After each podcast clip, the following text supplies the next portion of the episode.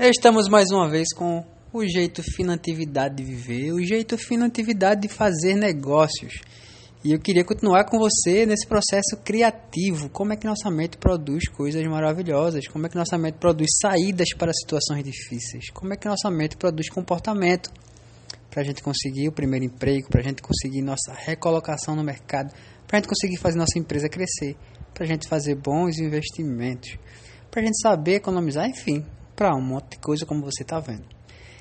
Estive vendo um, um estudo faz, feito com crianças na sala de aula de, de arte, e aí se fez o seguinte: imagine aí com você, cria o cenário na sua cabeça de uma sala de aula com algumas crianças, crianças da cor branca, da cor ne preta, negro, é, moreno, se é que existe essa cor, não sei como é que se fala é, os pardos, índios, enfim, crianças diversas, diversidade de criança.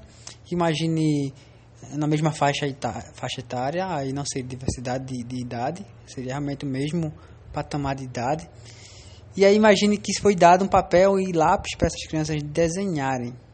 E aí, ou seja, vá pelo processo, processo criativo, desenhe algo que está na sua mente. Pode ser abstrato, pode ser algo realista, mas algo que a pessoa do lado consiga entender o que é.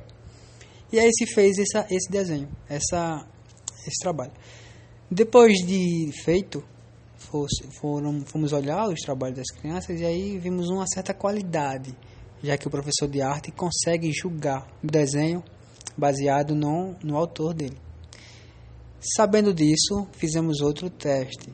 Coloque as crianças do mesmo jeito e distribua os papéis, distribua os lápis depois que elas começarem a fazer seu desenho, dê um tempo para que elas se levantem, olhem para o desenho dos seus colegas. Todas elas começam a caminhar pela sala olhando todos os desenhos.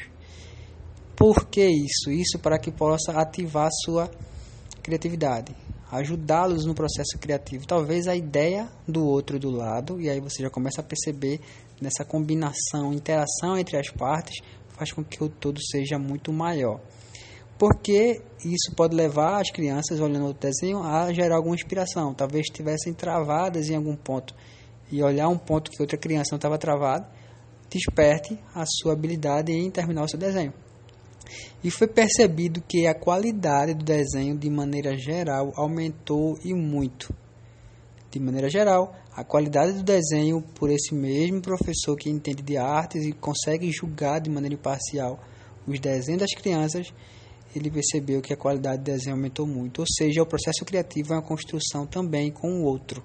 E se você tem a possibilidade, a liberdade de desenvolver isso com o outro, se você tem a possibilidade de conversar, interagir é, sobre novas soluções para problemas antigos, você vai desenvolver isso de maneira maior.